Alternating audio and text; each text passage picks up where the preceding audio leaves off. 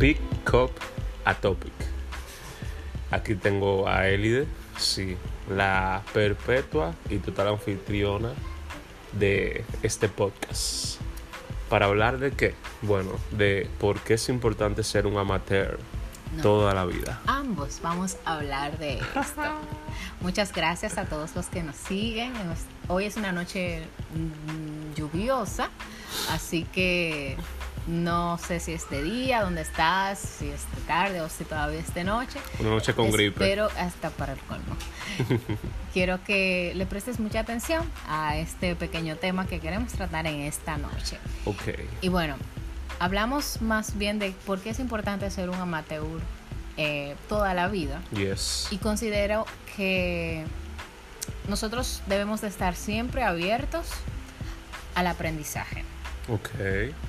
Porque cuando te centras en lo que aprendiste una vez, creo que nunca va a ser suficiente. Es como cuando tú compras un celular y tú crees que ese celular que tú compraste eh, siempre va a permanecer o para toda la vida va a ser igual. Y de repente viene otro La celular. tecnología. Sí, la tecnología per se. Y de repente compras otro, eh, aparece otro celular y ya tu celular es obsoleto. Entonces, vi, mirando las dos caras de la moneda, un amateur y una persona experta, ¿cuál sería la ventaja del amateur frente a esta persona? Una persona experta. Claro. El experto es una persona, entiendo yo, uno que ha pasado por diferentes pruebas o dificultades en la vida y la ha sabido apreciar y aprender Yes. de ellas. Por eso se ha, se ha Vuelto convertido experto, un pro, un, un pro. un Yes. pro. El amateur siento que es el que vive aprendiendo de las cosas, la- las puede aprender y poco a poco las puede incluir en su día a día. O sea que siendo un amateur toda la vida, puedo aprender mucho eh, sin límites. Puedo seguir obteniendo técnicas, ya Claro. sea de cualquier cosa artística o tecnológica o lo que sea de la que yo me vaya a dedicar. Claro. Y por eso como amateur tengo algo que se llama amor, porque creo que amateur también viene de amor en francés. Bueno, no lo sé, ya que tú lo mencionas. Bueno, no lo sé. Mira, otra cosa que considero que es bueno mencionar es eh, de quién o nosotros aprendemos. Mm, interesante.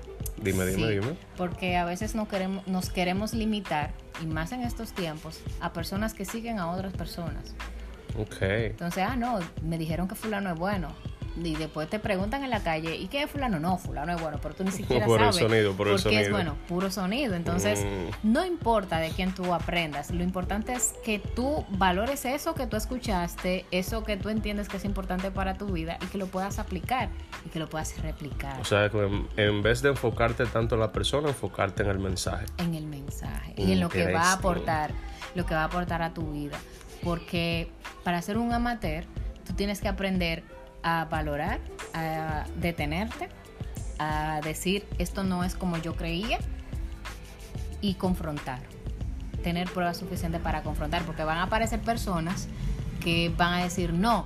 Esto es como, como se inculcó, esto es como se debe de hacer Ya, siempre que no, no, no salen de ese cuadro, no de salen ese del pensamiento cuadro. Entonces, cuadrático. para tú decir que tú eres un amateur, que tú tienes la suficiente ah, habilidad, la suficiente gracia, la suficiente disciplina para salir en un mundo, tú tienes que, tú tienes que tener eh, un buen orden en tu vida y saber que cuando tú aprendes algo o saber que tú escuchaste algo diferente, tú lo puedes eh, replicar en otros. No solamente quedarse ahí y que tú tengas la prueba suficiente para demostrar que lo que tú aprendiste es importante. Ser flexible. Un pico of a topic corto, interesante, con Eli de Castillo. Y Joel Rodríguez.